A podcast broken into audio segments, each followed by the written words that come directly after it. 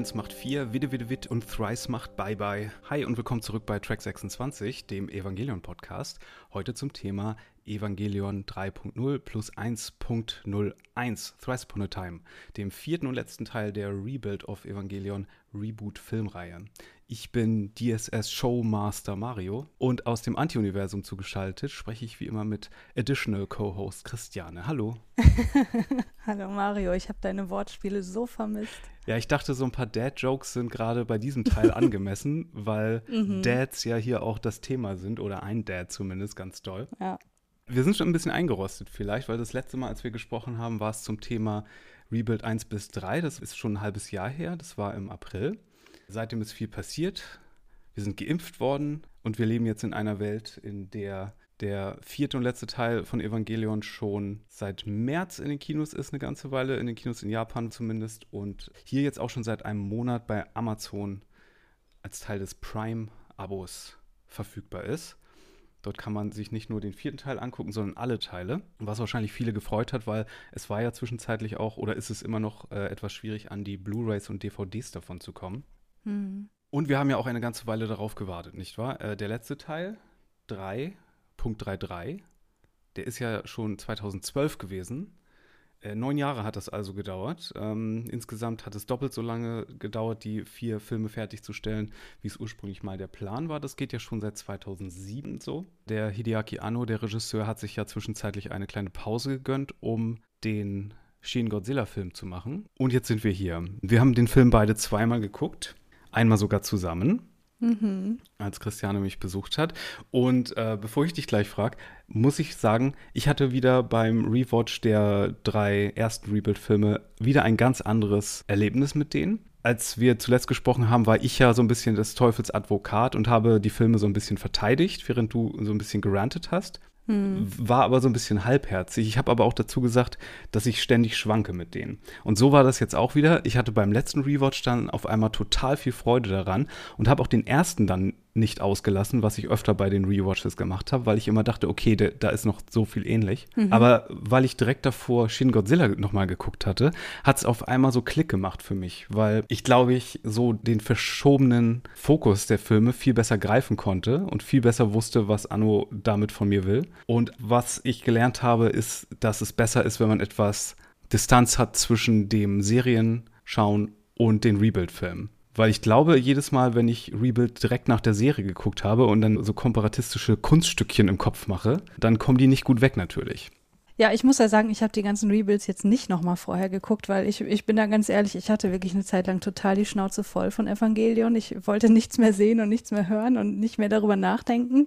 Aber dann habe ich den Film bei dir dann zum ersten Mal gesehen. Du kanntest ihn ja schon zu dem Zeitpunkt und äh, das hat auch gewisse Spannungen ausgelöst, glaube ich. Mhm. Weil ich glaube, du hast schon mehr erwartet, dass ich da jetzt mit diesem Film auch sehr kritisch schon von vornherein rangehe. Aber ich habe versucht, so neutral wie möglich zu sein und das war auch die richtige Entscheidung. Ich glaube, letztlich warst du gar nicht so unzufrieden mit meinem Ersteindruck, oder? Naja, wir haben ja kaum drüber geredet. Zum einen, weil wir uns nicht ausquatschen wollten, damit wir noch was für den Podcast haben, den wir nicht gleich mhm. aufnehmen konnten. Und zum anderen, ja, ich musste den ja schon einen Tag vorher einmal schauen, damit ich ein Review schreiben konnte für Serienjunkies und so. Mhm. Und ich war wirklich komplett emotional aufgeladen von dem Ding. Und ich wollte so, ich wollte so sehr, dass du zumindest ein bisschen ihn auch mögen kannst. äh, dass du so ein bisschen auch davon hinfortgezogen werden kannst ins äh, Evangelion Appreciation Land. Und ich habe mir das so gewünscht und deswegen dachte ich so, oh Gott, hoffentlich verreist sie den jetzt nicht komplett und äh, mag den gar nicht. Ähm, wie gesagt, bei den anderen Rebuilds war, war es mir so ein bisschen egal. Aber das mhm. ähm, spiegelt ja, glaube ich, auch schon, äh, es kommt hier durch, wie wir auf die Filme reagiert haben, äh, auf den Film. Und was man sagen kann ja zumindest ist, er ist ein ganz schönes Brett. Mhm. Und es ist so viel da drin, dass es mich nicht mehr wundert, dass Leute in Japan so an die 15 Mal im Kino waren, um da irgendwie alles drin mitzubekommen. Hm. Also deswegen können wir hier auch nur einen Bruchteil ansprechen. Ne? Also ich glaube, das, das geht dir ganz ähnlich, dass du bei den zwei Watches nicht mal annähernd alles erfasst hast, was da drin steckt. Und ich jetzt auch wirklich gesagt habe, okay, ich lese jetzt nicht nochmal das und das nach, weil das würde einfach die, die Vorbereitung hier für den Podcast völlig sprengen. Deswegen äh, können wir auch nicht den Detailgrad bieten, den wir in der Serie die ganze Zeit hatten. Also wenn wir das hier Szene für Szene, Element für Element machen würden, würden wir hier fünf Stunden sitzen. Und außerdem, mhm. das haben wir auch schon bei unserer anderen Rebuild Folge gesagt, wir sind ja eher so Lore-Enthusiasten, was die Serie angeht und ExpertInnen dafür. Mhm. Und Rebuild bin ich nicht mal ansatzweise firm, da jetzt komplett dir zu erklären, wie die ganzen Mechanismen darin funktionieren. ähm, es ist kompliziert, wie Evangelion immer kompliziert ist, aber auf eine viel manischere Weise, die viel vollgepackter ist, wo du jetzt nicht irgendwie einfach mit einer Lacan-Lesung dahin kommen kannst und dir da was zurechtwurschteln kannst. Du hast das Gefühl, hier sind gewisse Sachen im Spiel, wo dir das Wissen von der Serie so ein bisschen auch in, zwischen die Beine grätscht, weil du denkst, es ist genau so, aber dabei ist es gar nicht genau so. Ich habe da auch viele Theorien mittlerweile gelesen, aber so selbst die Lore-Experten für Rebuild da draußen im Internet, die sind sich nicht ganz einig, glaube ich. Aber das macht es ja auch spannend. Ja, total. Also mein Gefühl ist, dass die Serie mit der Lore so umging, dass die auf eine, so einem mittleren Niveau war. Es war total viel drin, wo man dachte, ah, okay, da muss ich nochmal nachlesen. Und was könnte das noch bedeuten? Und hier ist nochmal ein Wort. Ha, das, das klingt auch irgendwie so mysteriös, da gucke ich mal nach. Und hier ist es einfach so überbordend, dass es einfach zu viel ist und dass ich dachte, okay, ich kann das komplett ausklammern und wahrscheinlich kann ich trotzdem noch genug mitnehmen. Und vielleicht ist auch genau das gewollt, dass es einfach so ein Bombardement an Konzepten ist, mit denen man sich nicht zwingend befassen muss.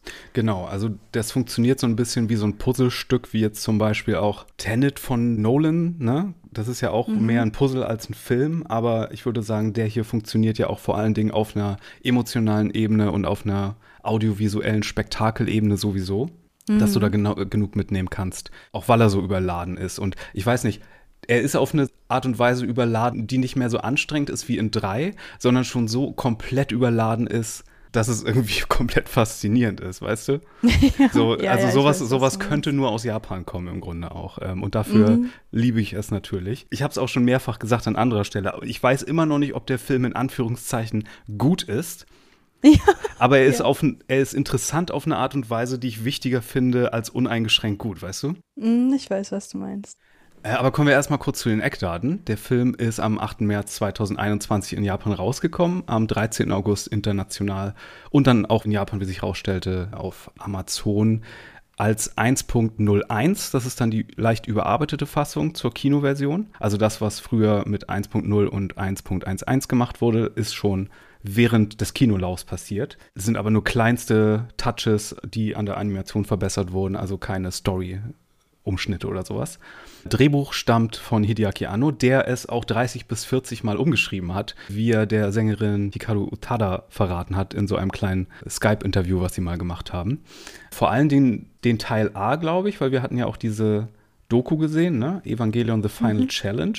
Da hat er ja auch vor allen Dingen mit dem ersten Teil gehadert, der ja eigentlich der gemütlichste Teil noch ist. Mhm. Äh, Regie führte natürlich Anno, aber auch zusätzlich gab es so ein paar Co-Directors und zwar Kazuya Tsurumaki, den wir schon so oft erwähnt haben, auch der hat schon mit Anno Nadia gemacht, der war Neon Genesis Evangelion Animator, hat das OP gemacht, äh, an Rebuild mitgearbeitet. Dann haben wir den Katsuichi Nakayama, der ist Animator und Key Animator auch bei NGE gewesen, hat bei Rebuild 2 und 4 mitgearbeitet.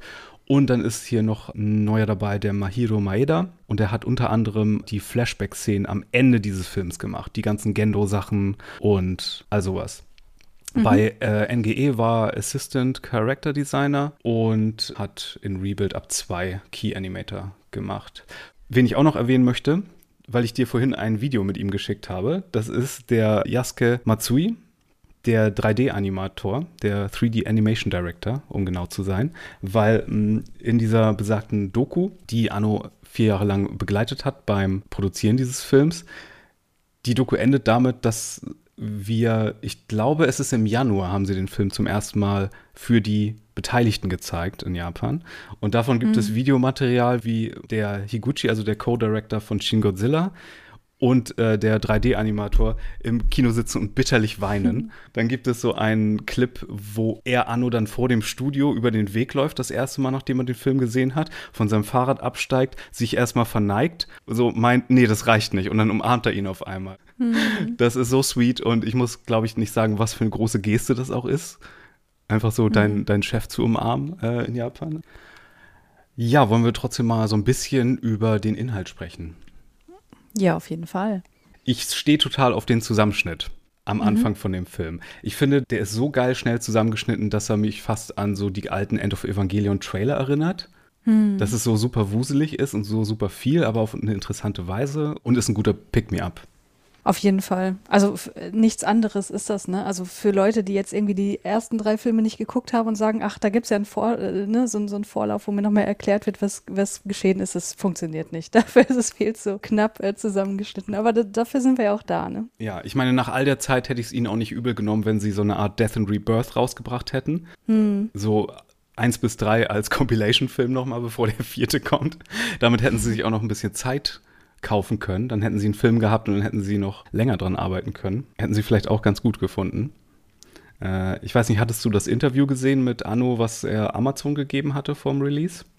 Nee, was sagt er denn da? Da ist so ein englischsprachiger Typ, der ihn so zeitversetzt interviewt, weil er natürlich ein Dolmetscher zwischen ist. Mhm. Und erstmal merkst du da wieder total, Anno mag immer noch nicht gerne Interviews geben und über seine Sachen reden. Und wenn er dann mhm. darüber redet oder darüber reden soll, warum jetzt äh, Evangelion bei Leuten gut ankommt, dann will er immer nur größtenteils über die technischen Aspekte reden mhm. und ist so ein bisschen verdutzt, warum Leute das denn mögen. Und er meinte dann aber auch, was in der Doku ja auch durchkam, ne? dass er eine Deadline zum einen braucht, aber zum anderen auch hasst, weil er sonst ohne Ende feilen würde mhm. und nie zum Ende kommen würde im Grunde. Mhm. Und von 3.3 3 haben sie ja jetzt noch eine 3.333-Version auf Blu-ray rausgebracht in Japan gerade, wo sie auch nochmal Sachen überarbeitet haben. Oh Mann. Ja. Da möchte man wie Shinji sagen, lass es doch einfach sein. Komm doch zum Ende. Ja, das waren dann eher so Farbkorrekturen und ähm, tatsächlich die deutlichste Sache, die sie da geändert haben, war, dass sie über so ein paar Nervflugzeuge so rübergesprayte Wille-Zeichen gemacht haben, damit deutlich ist, dass das Wille die gekapert mhm. hat und als sie sich getrennt haben von Nerv.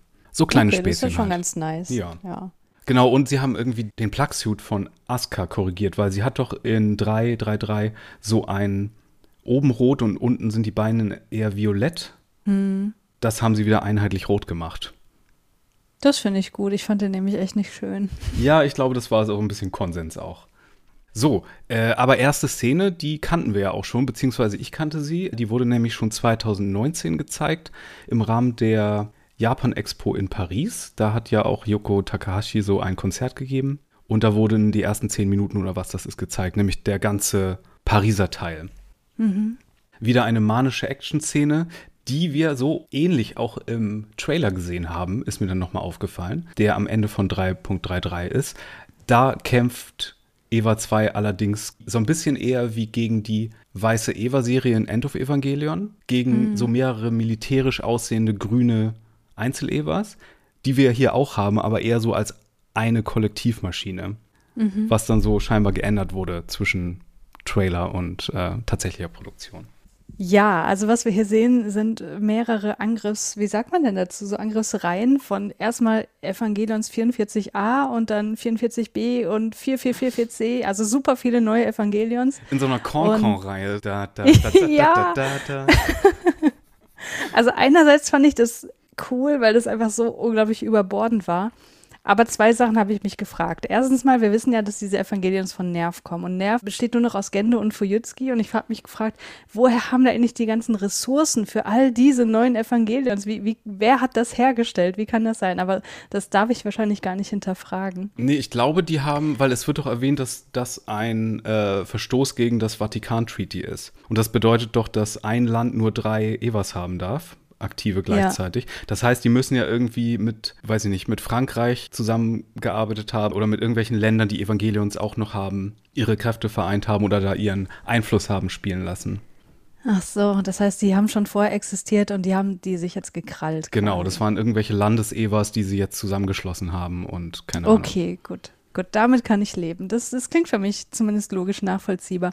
Aber das Zweite, was ich hier kritisieren würde, dass die Evangelions, auch die, die Fliegenden, ne, das ist so eine zahlenmäßige Übermacht, aber diese Gegner greifen halt kaum an. Und deswegen war ich so voll nicht investiert in diesen Kampf, weil ich dachte, so, mhm. es, es passiert doch gar nichts. So, sie wird das sowieso gewinnen, weil sie spielt später noch eine Rolle. Und äh, also ich kann verstehen, warum man mit so einem Kampf anfängt, weil es einfach ne, die, die Leute erstmal abholt und so reinzieht. Aber andererseits dachte ich so, boah, ist mir völlig egal, was da jetzt passiert.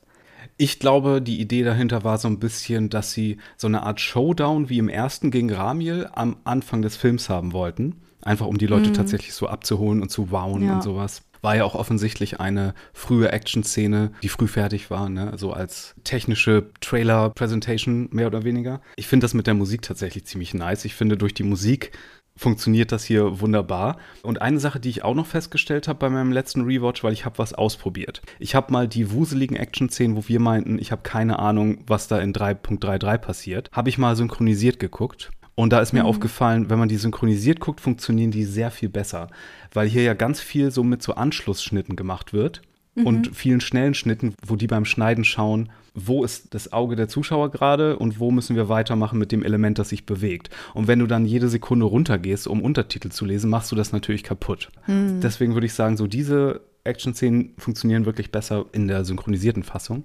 Ja, diese Szene hat auch, äh, will ich jetzt aber nochmal zur, zur Komplettierung sagen, auch einen Aspekt, den ich wirklich sehr mag, nämlich wie Mari siegt, weil sie den Eiffelturm als Waffe einsetzt. Das fand ich schon ziemlich badass. Und man muss sagen, das sieht einfach so geil aus. Also komischerweise, bei den letzten Filmen habe ich immer gesagt, oh, das ist irgendwie so, so steril und da kommt bei mir nichts an und diese 3D-Animation mag ich überhaupt nicht. Und hier im kompletten Film hat es für mich voll funktioniert und ich weiß nicht, woran es liegt. Hm.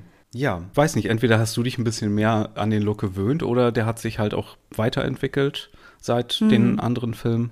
Kann ja eine Mischung aus beidem sein ja. auch. Ich finde es übrigens sehr lustig, dass es ja auch so eine Rückreferenz auf eine von Annos ersten Arbeiten ist. Wir hatten ja schon mal über den Daikon-Trailer geredet, ne? Diese Anime-Convention, wo er und seine Kollegen damals so Animationstrailer gemacht haben mit so verschiedenen Referenzen drin und da äh, ist in einer Version doch auch so ein Mädchen in so einer Welt, die so ganz rot und mhm. verseucht aussieht und am Ende kommt dann so das Blau und Grün zurück, so aus einem Kreis, der mhm. sich ausdehnt. Genauso wie hier mit ihren L-Feldern oder wie das da heißt. Ich weiß Anti-L-System. Genau, danke. Bei mir ist das schon zwei Wochen her, dass ich den jetzt das zweite Mal gesehen habe. Von daher verzeiht, wenn ich nicht alle Begriffe mehr komplett drauf habe. Ich bin auch noch etwas überfordert. Ich muss den noch viele, viele Male schauen.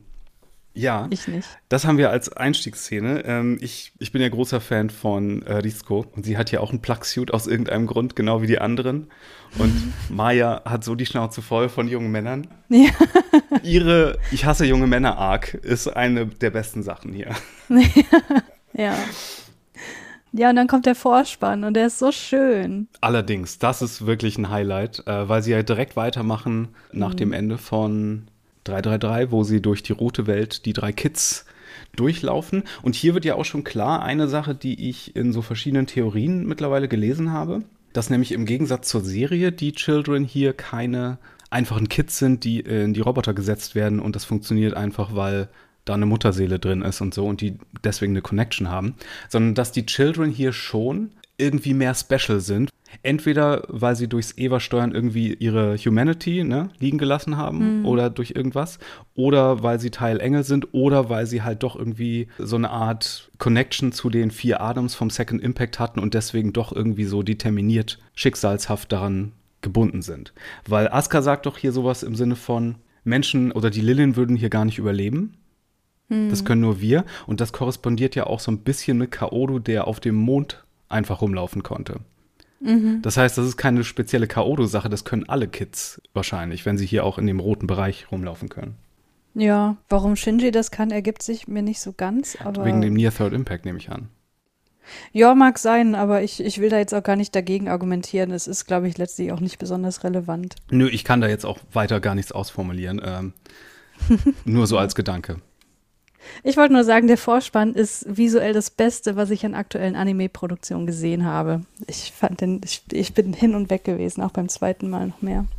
Sind ja auch äh, reale Locations, die so rot gemacht wurden. Ne? Also es gibt ja so Leute, so japanische Twitter-UserInnen, die äh, so rumgegangen sind und die ganzen echten Locations davon gefunden haben schon. Hm, cool. Auch schön.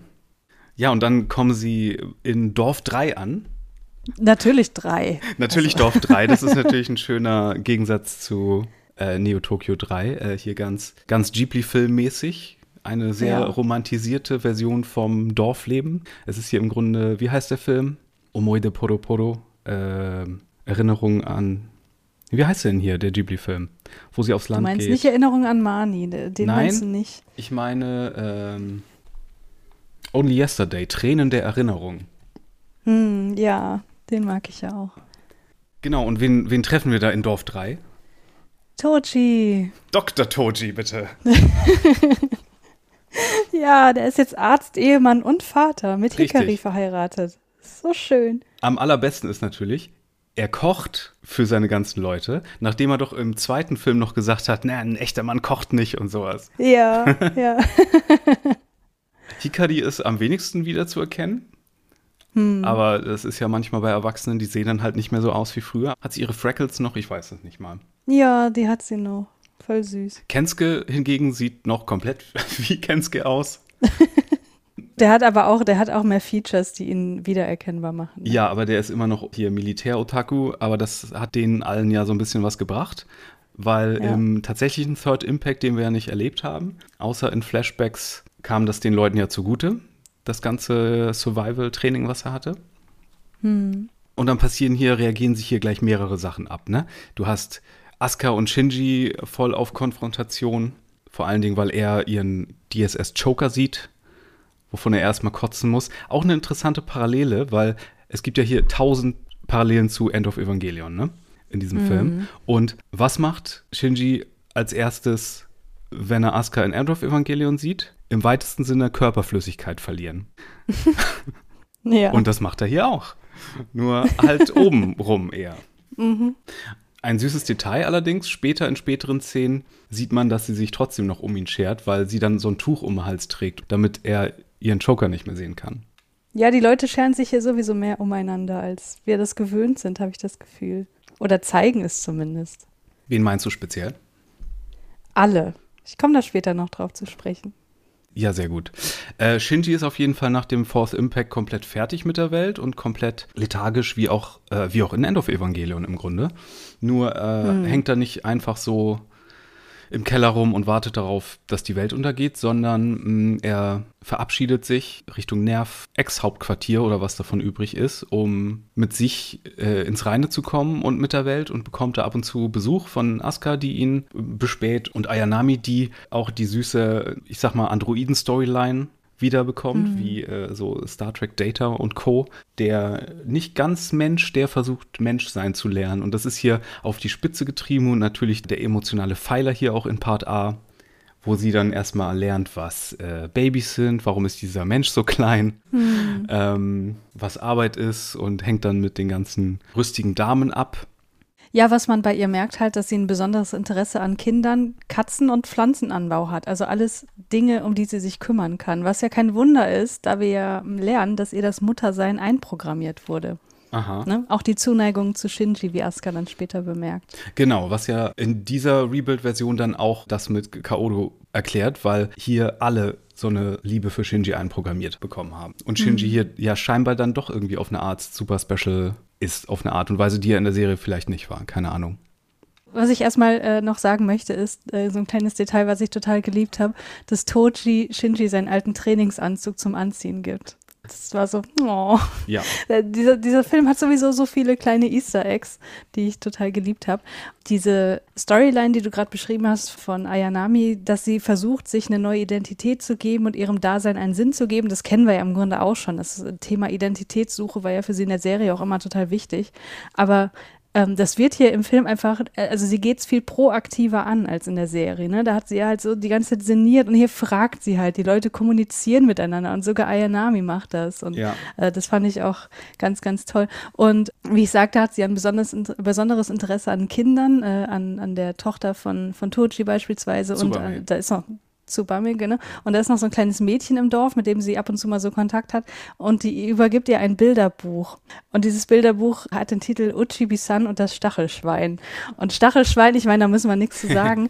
aber Uchibi-san ist ein Charakter aus dem Manga von Moyoko Anno. Und das fand ich total süß, als ich das rausgefunden habe. Ja, genau. Das ist schon die eine Anspielung auf das Werk seiner Frau hier, was super sweet ist natürlich. Ja. Da müssen wir noch mal drüber sprechen, was für eine Rolle sie sonst noch spielt hier. Aber vor allem auch die vielen Katzen gehen wahrscheinlich darauf zurück, dass äh, die beiden hatten ja gemeinsam eine Katze äh, namens äh, Mighty, Mighty Joe, glaube ich. Editing Mario hier. Der gute Kater hieß natürlich Mighty Jack. Über den könnt ihr unter anderem auch lesen in Moyoko Annos Manga Insufficient Direction. Da verarbeitet sie ihre Ehe mit dem Mega-Nerd, äh, was für Probleme er im Alltag hat, wenn er seine Ultraman-Figuren nicht aufs Regal bekommt und wie sie darunter zu leiden hat, obwohl sie ja als Manga-Zeichnerin auch genauso ein großer Mega-Nerd ist. Zurück zum Podcast.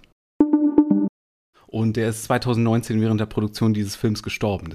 Oh nein. Äh, aber dass Ayanami ein Catgirl ist, das äh, bestätigt mich sehr. und es ist ja hier nur noch mal zur Erinnerung Kuronami, wie japanische Fans sie nennen, also schwarze Nami, mhm. weil die im schwarzen Plugsuit, das ist ja der nächste Klon sozusagen, der Shinji gar nicht kennt am Ende. Oder im dritten Teil, mhm. ne? Die ja dahingesetzt wurde, um äh, Eva Mark 9 zu steuern, glaube ich, die gelbe Einheit. Und hier ist das nicht so ganz wie in der Serie, dass sie dann gleich die ganzen gleichen Erinnerungen hat wie sie. Hm. Sie hat die gleiche Zuneigung zu Shinji, aber ich glaube nicht, dass sie die gleichen Erinnerungen hat. Deswegen ja. Äh, hatte sie sich auch noch nicht das Lesen angewöhnt, wo Shinji eher die Bücher gebracht hatte und so. Und ja. Aber das mit hm. Ochibi-san ist natürlich die cuteste Referenz überhaupt. Ja. Auf Moyoko. Ja.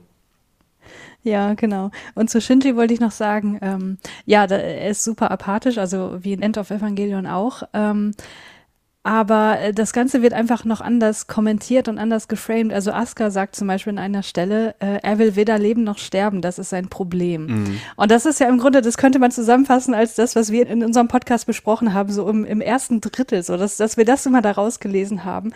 Und was ich damit meine, ist das, was vorher in der Serie Subtext war, das ist ja einfach Text, das wird ja einfach ausgesprochen. Ja. Und das kam so ein paar Mal vor. Und das, das ist einfach so ein, so ein cooler Kontrast, dieses Proaktive, dieses Kommunikative Perspektive. Ich finde das hier im ganzen Film total stark und das ist auch das, was ich so mag. Ja. Was Hideaki Anno als Regisseur, finde ich, mit am besten macht, ist, dass er seine Stoffe, egal ob er jetzt Cutie Honey verfilmt oder Godzilla, er versteht die Stoffe extrem mhm. gut. Und das ist ja auch bei Evangelion komplett so. Also das sieht man dann ja hier an solchen Stellen. He gets it, ne? Und selbst wenn er mhm. so crazy Sachen damit macht, wie hier in den Rebuild-Filmen, so er, er weiß schon, was er macht. Ja. So sehr er auch leugnet, wie in der Dokumentation, dass er da eine emotionale Bindung zu hat. Dude, hast du deinen Film gesehen? ja, das ist Polemik. Das hat er halt auch drauf. Das ja. schön. Achso, und Shinji lernt natürlich hier auch noch Extrafigur kennen, die auf einmal auch Ryoji Kaji heißt. Mhm. Äh, und wer ist diese Süßmaus? Diese Süßmaus ist der Sohn von Misato und Kaji. Wer hätte es gedacht? Der auch genau aussieht wie der Sohn von Misato und Kaji. Ja, das haben die so gut hingekriegt. Und so natürlich schön. nicht unerwähnt bleiben darf die große humanitäre Organisation mit dem großartigen Namen Kredit. Wir werden noch sehr viele weitere solcher Begriffe in diesem ja, Film aber, aber so das Rote Kreuz soll es, glaube ich, so ein bisschen sein. Ne? Ähm, mhm, mh. Kredit ist großartig. Bin großer Freund von Kredit.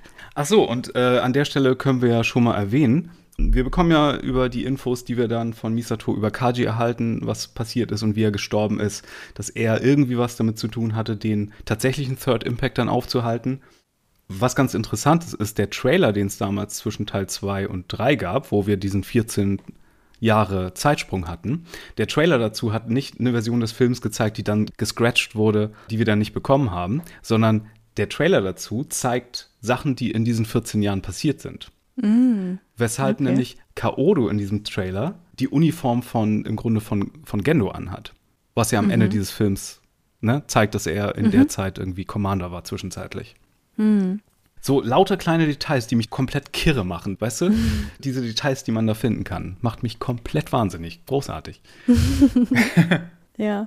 Noch so ein kleines Detail, was ich auch total mochte. Wir haben ja vorher gelernt, dass Ayanami da so, so mütterliche Gefühle hegt für, für diverse Dinge, die ihr da begegnen. Und bei Asuka haben wir ja auch gelernt in der Serie schon, dass sie so angetrieben ist durch diese krasse Leistungsmotivation. Ne? Und wie wird das hier im Film dargestellt, indem sie die ganze Zeit auf einem Handheld spielt? Das ist so ein süßes Detail. Das mochte ich auch total. Ja, sie hat ja auch in der Serie Videospiele gespielt bei mm, Hikari zu Hause. Genau. Ja. Ja, äh, da in der Szene, wo wir ähm, Ryoji kennenlernen, sehen wir auch noch, wie sie hier in den Untertiteln genannt werden, die Wanderer, diese kopflosen mhm. Evangelions, die begraben waren und sich plötzlich bewegen wie äh, Kenske oder Ken-Ken, wie Asuka ihn nennt. Und das fand ich eine der coolsten neuen Ideen, davon hätte ich so gern noch mehr gesehen. Das fand ich voll schade, dass das im Grunde nur in dieser einen Szene mal, oder okay, ein paar Mal im Hintergrund vielleicht noch, aber viel zu wenig exploriert wurde. Die sogenannten Failures of Infinity. Mhm die hatten wir ja schon im letzten Teil, wo ich es noch nicht ganz verstanden hatte, glaube ich, aber hier wird das ja im Film auch nochmal erwähnt. Das sind tatsächlich Menschen, die so halb das Human Instrumentality Project schon durchgemacht haben, glaube ich. So Midway Apokalypse. Mhm. Also statt zu LCL zu werden, wurden die hier zu so kopflosen Evangelions, was natürlich so metatextuell nur du sehen kannst eigentlich, weil warum ja. sollten die ein ja. Evangelion mit Rüstung inklusive sein? Ne? Das ergibt natürlich ja, gar keinen Sinn. Aber dass hier Evangelion nur noch so ein kopfloser Zombie ist, mhm. Sagt, glaube ich, auch viel darüber, dass Anno das echt zu Ende bringen wollte langsam. Ähm, Davon abgesehen sieht es auch einfach geil aus. Das stimmt. Und es erinnert natürlich auch an den kopflosen aus Prinzessin Mononoke, ne? den Nightwalker. Aha. Und er hat ja auch mit Miyazaki zusammen diesen anderen großen Riesen für seinen Nausicaa-Film gemacht. Mhm. Von daher, das könnte auch darauf alles so eine Anspielung sein. Aber ja, diese teils durchsichtigen Walker, das ist schon auch eine kryptische Sache, wo man viel reininterpretieren kann, glaube ich, wenn man möchte. Hm. Achso, und noch eine Sache ganz kurz zum Thema Kommunikation. Äh, Kensuke erzählt dann doch so ein bisschen über Ryoji und wie das war mit Misato und Kaji und so weiter. Und dann sagt er, Misato hat es immer bereut, dass sie Shinji diese Bürde auferlegt hat, die Bürde, die in den ganzen anderen Filmen drinstecken so. Und da dachte ich auch wieder, wie kam es dazu, dass Kensuke diese Kenntnisse hat? Also die müssen da wirklich miteinander reden und über ihre Gefühle auch reden. Und das, äh, das ist auch wieder so ein Beispiel dafür. Ich glaube, da kannst du ganz viel Headcanon einfach auch machen und sagen, dass Misato ihn so vermisst hat, dass sie ab und zu mal in den 14 Jahren nach Dorf 3 gegangen ist und da sich ab und zu mit äh, seinen alten Freunden unterhalten hat. Das ist einfach voll die schöne Vorstellung. Ja. Ja, und so süß wie das alles ist, ne, passiert dann natürlich das große Unglück, weil wir bauen hier mit der süßen Ayanami, die sich auch noch so einen eigenen Namen suchen soll, aber dann nur zu Ayanami kommt, weil Shinji sie auch nur für Ayanami hält. Und dann geht aber so eine kleine eingebaute Bombe in ihr los und sie desintegriert. Wie wir später lernen, glaube ich, hat Gendo das gemacht, damit Shinji ihn nachvollziehen kann, wie sich das angefühlt hat mit seiner Mutter. Hm. So ist in der Art. Auf jeden Fall etwas, was nicht mal Fuyutsuki cool fand. Hm. Und das holt Shinji dann letztendlich so ein bisschen aus seinem Funk heraus, Genau, äh, er entscheidet sich ja dann mit an Bord der Wunder zu kommen und irgendwie wieder etwas in seine Hände zu nehmen, äh, irgendwas Schicksalshaftiges. Aber ich will davor ganz kurz, sorry, ich muss da so oft reingrätschen, weil ich so ein paar Details noch hervorheben möchte. Ähm, Ray äh, ist doch dann dabei, so unterschiedliche Jobs auszuprobieren, ne? Und ist dann auch bei Hikari und dann unterhalten sich so ein bisschen und Hikari sagt so, oh, es wäre so schön, wenn du einfach hier bleiben könntest und so. Und Hikari ist in diesem Film so ein Ausbund an Optimismus und Lebensfreude. Ne? Sagt so, oh, ich will das Leben auskosten und es ist so wertvoll. Und ich dachte mir so, als ich das gesehen habe, mein Gott, so einen psychisch stabilen Charakter gab es bei Evangelion einfach noch nie. Äh, das fand ich total erfrischend. Und äh, die Szene, als diese Frauen da vom Reisfeld äh, Ayanami sagen, boah, du siehst doch so hübsch aus, zieh doch mal was anderes an. Und was ziehen sie an? Ausgerechnet ihre alte Schuluniform. Ich dachte, Mann, was für eine vertane Chance. Jetzt hätte ich so gern mal was anderes gesehen, aber gut. Das ist auch eine ja. strange Art von Fanservice irgendwie, ja. Ja, total. Aber was man halt auch merkt, dass Ayanami, finde ich, wirklich glaubhaft traurig ist, dass sie merkt, dass ihr Leben hier endlich ist im Dorf. Also, dass sie ihrer eigenen Vergänglichkeit sich bewusst wird und im Gegensatz zu der Ayanami aus der Serie wirklich mal einen Lebenswillen hat. Und deswegen ist es auch so traurig, als das dann zum Ende gebracht wird. Dieser Abschied ist natürlich auch herzzerreißend. Zum ja. einen, weil sie ja im ersten Film noch ihre Klamotten einfach hingeschmissen hat, als sie dachte, es geht zu Ende mit ihr. Und hier hat sie die jetzt ordentlich gemacht. Und mhm. dann noch diese Note dazu, ne, mit den ganzen Ausdrücken, die sie gelernt hat. Danke mhm. äh, und dann Sayonara. Interessantes Detail, wie sie dann am Ende sich noch in die weiße Ayanami verwandelt. Also, dass ihr Plugsuit, bevor sie integriert, noch zum zum weißen Plugsuit, wie wir sie aus der Serie oder aus den ersten beiden Filmen kennen, wird. Mhm. Was machst du daraus? Daraus mache ich irgendwie gar nichts. Ich dachte so, oh ja, geiler optischer Effekt, aber was soll mir das jetzt sagen? Dass die Erinnerung doch zurückkommt, aber dann müsste sie aber anders reagieren, oder? Weil sie ist ja schon sehr gefasst und weiß, was jetzt kommt. Und ich glaube, wenn so Erinnerungen über einen äh, hereinstürzen, dann würde man nicht so cool bleiben wie sie. Im Angesicht des, des Todes vor allem. Es ist, glaube ich, eher auch für uns, ne? dass wir sie im letzten Moment nochmal als die Ayanami sehen, die wir kannten. Hm. Und dass Shinji sie auch nochmal so sieht und weiß ist ja natürlich auch äh, Begräbniskleidungsfarbe in Japan, weshalb ja auch mhm. äh, Asuka und Madi später sagen, ja, natürlich sind die Plugsuits weiß, weil das sind ja auch unsere Grabkleider. Mhm.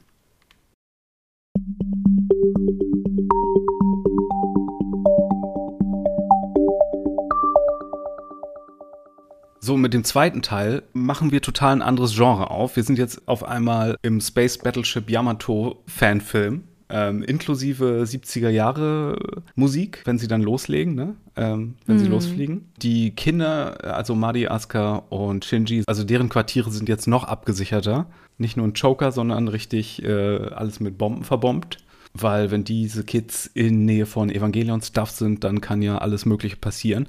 Diese 30 Milliarden Varianten, auf die man einen Impact machen kann, habe ich längst den Überblick verloren. Und Gendo hat ja hier auch noch so einen extra Plan, der dann irgendwie dann mit Asuka vonstatten geht und Evangelion 13 und ja, ich fand das ganz schön, als Misato und Rizko sich über den ursprünglichen Zweck der Wunder unterhielten, äh, wie das von Kachi geplant wurde. Das sollte ja eigentlich so die Arche für die Flora und Fauna der Erde sein. Mhm. Also, was es auch ist, weil sie haben es ja alles noch, äh, wo auch äh, Kachis Wassermelonen drin sind.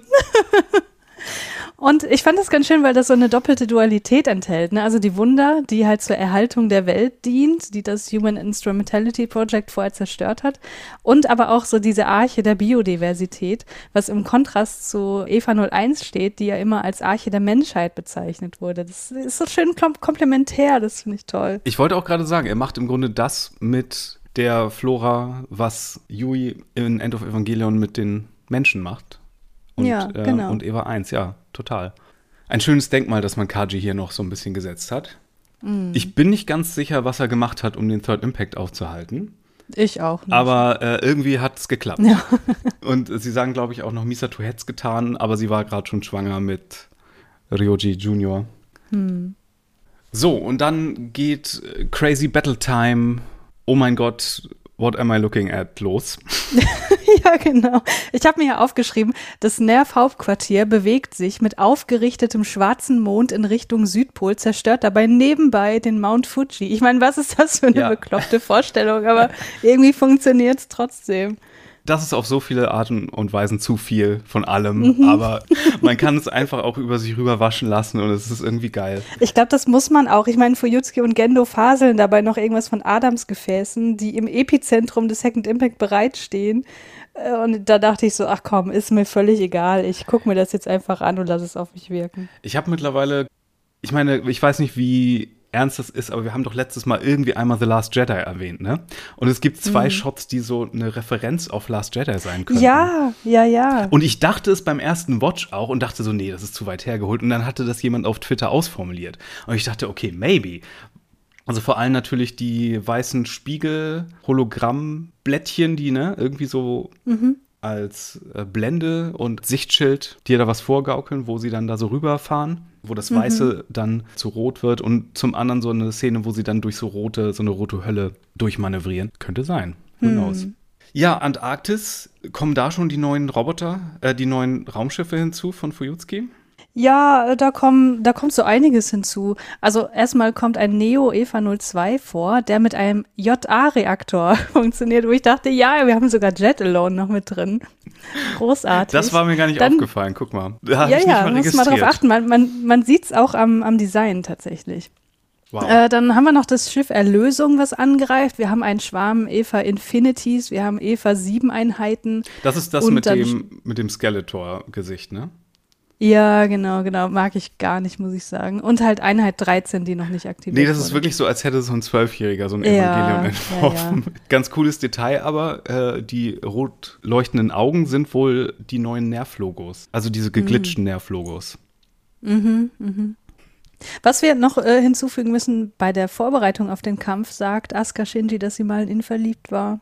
Ja, das kann man natürlich auch wieder so und so übersetzen äh, was sie da sagt. Ich weiß jetzt nicht, welche Form von Ski sie da sagt, aber es ist ganz witzig, das haben auch Leute schon angeprangert, weil Shinji sagt ja am Ende in der Strandszene auch sowas, ich habe dich auch gemocht mhm. oder ich habe dich auch geliebt, je nachdem. Ähm, und genau die Leute, die das nicht bei Kaoru durchgehen lassen wollten damals, nehmen das jetzt als Confirmation dafür, dass es schon immer er und Asuka waren, die das wahre Chip sind. Also, come on, guys. Also, wenn wir, wenn wir 30 Milliarden Jahre über Kaoshin reden, dann ist das hier bitte auch nicht genauso eindeutig, wie ihr das rausmachen wollt.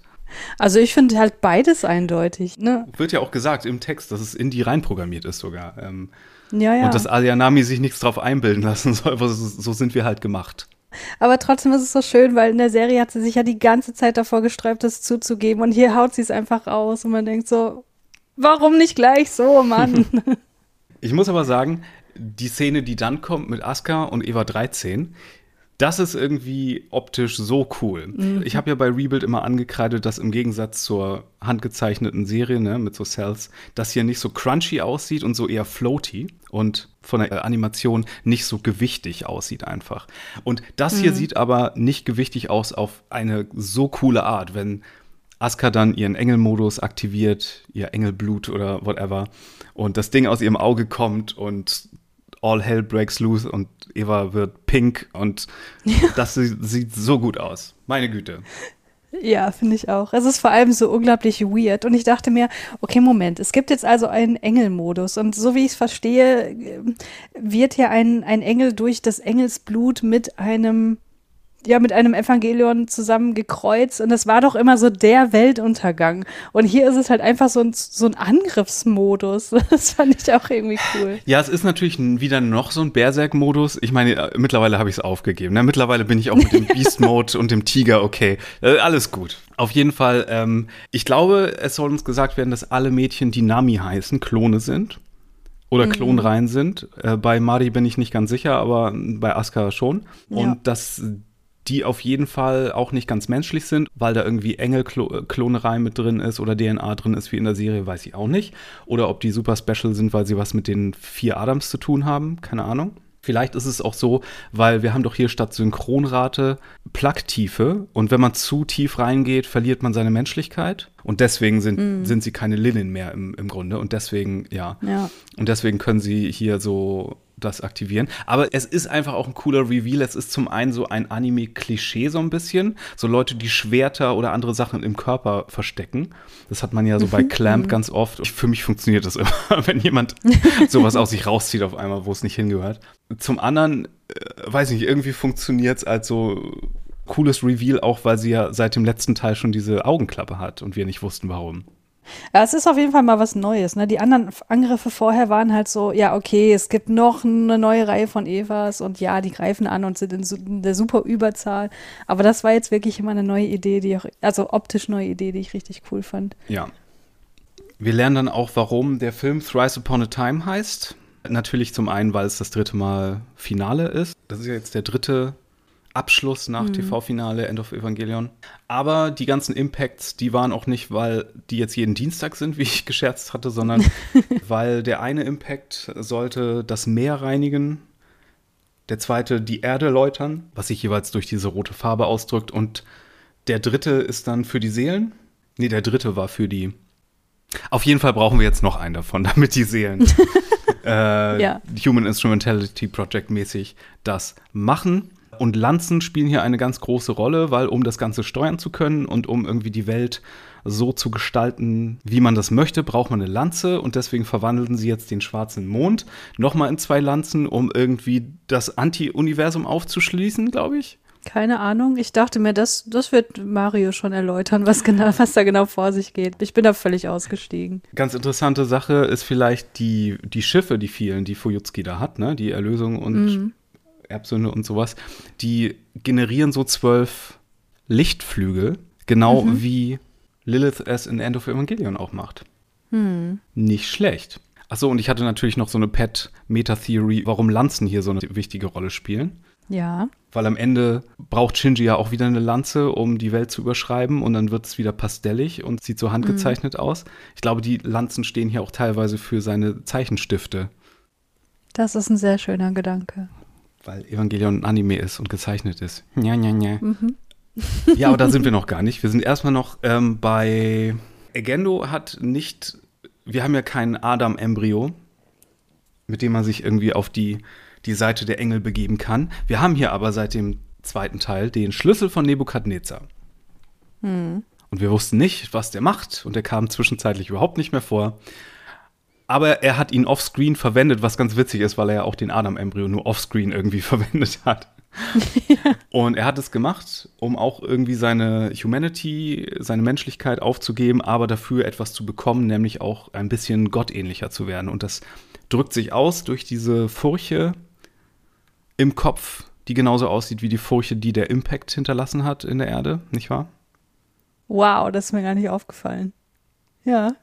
Okay. Beim Near Third Impact, ne? Ging doch auch die Erde so mm. kreuzförmig auf. Und es sieht ziemlich cool aus und es kommt dann zu so, so, einer kleinen Konfrontation auf, auf der Wunder, oder? Auf der, auf dem Raumschiff, auf der Hülle wenn ich nicht irre. Ja, ja, irgendwie so oder ob die da auf diesem, auf dem Headquarter stehen. Ich habe keine Ahnung. Auf jeden Fall dort irgendwo in der Nähe und äh, Rizko schießt ihn an.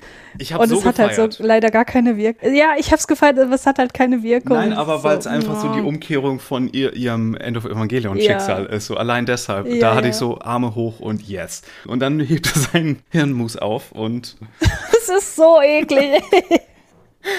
Ich dachte, das macht das, das nein, das, ist, das passiert jetzt gerade nicht wirklich, aber er macht es wirklich. Ich war so glücklich. Und es Mann. läuft dazu eins meiner Lieblingsstücke im ganzen Soundtrack. Mhm. Der Soundtrack, natürlich wieder von äh, Shiro Sagisu, mit viel mehr herausstechenden Songs auch als davor, oder? Mario, da muss ich dir widersprechen. Äh, die Musik in diesem Film ist einer meiner größten Kritikpunkte. Oh. Also wir hatten das ja, glaube ich, irgendwann schon mal so privat besprochen, dass du mit diesem äh, J-Pop-Kram viel mehr anfangen kannst als ich und deswegen gefallen mir diese Pop-Songs zwischendurch halt gar nicht. Und ich finde aber auch die klassischen Stücke wesentlich weniger interessant und spannend als zuvor. Mit einer einzigen Ausnahme. Es gibt da eine neue Version von Borderline Case, die später gespielt wird, als Gendo da seinen Monolog hält und so weiter. Das fand ich nett, aber ansonsten fand ich die Musik so unglaublich underwhelming. Hm. Und ihr wisst ja, ihr HörerInnen wisst ja, wie sehr ich darüber geschwärmt habe die ganze Zeit. Deswegen war das für mich schon ein herber, eine herbe Enttäuschung.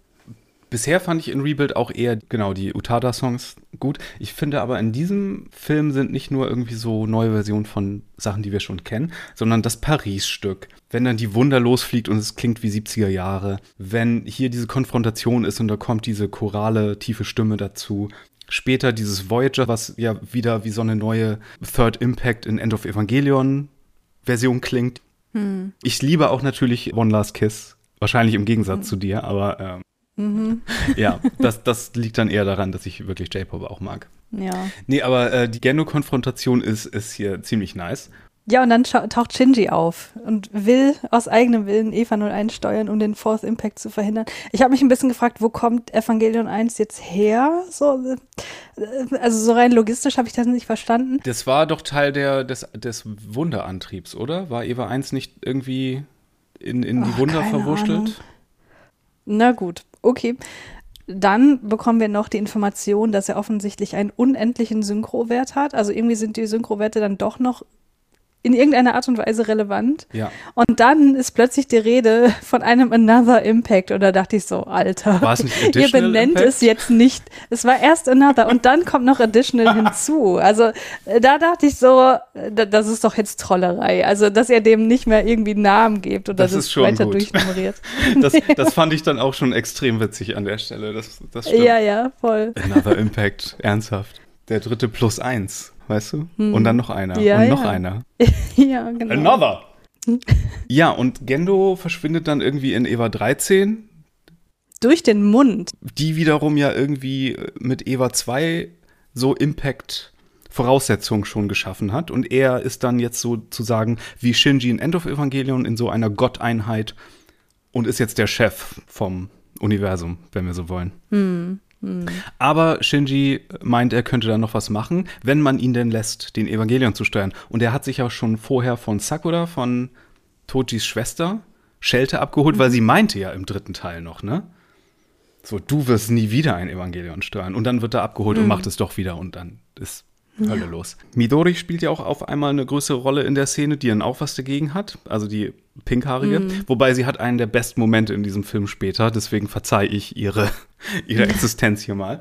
Wir haben dann noch die Eva-Serie 9 bis 12, die mit dem X, was früh, vor dem Film als Evangelion Einheit X oder 10 angekündigt wurde. Das ist jetzt so eine Reihe, wo jeweils eine Einheit mit einem der Schiffe von Fuyutsuki mhm. verbandelt ist. Und das ist jeweils das gleiche Modell, aber jeweils mit einer leicht anderen Farbgebung. Und die werden mhm. alle von Advanced Ayanami-Pilotinnen gesteuert. Okay? Okay. Mhm. mhm. Und die kämpfen dann ja, ne, während das da irgendwie vonstatten geht. Achso, und Misato wird ja auch angeschossen während der Konfrontation, was ja auch ein Echo aus End of Evangelion ist, weil so endet sie ja. Mhm. Ja.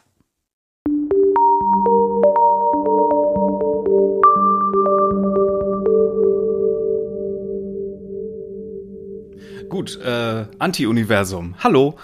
Third Impact, Ende der Welt ist gekommen, mal wieder. Something like that. Aber Gendo ist hier nicht allein der Chef vom Anti-Meta-Universum, sondern Shinji kommt hinterher und sie treffen dann Evangelion Imaginary, was sich für Shinji, aber nur Shinji, wie eine schwarze Lilith darstellt.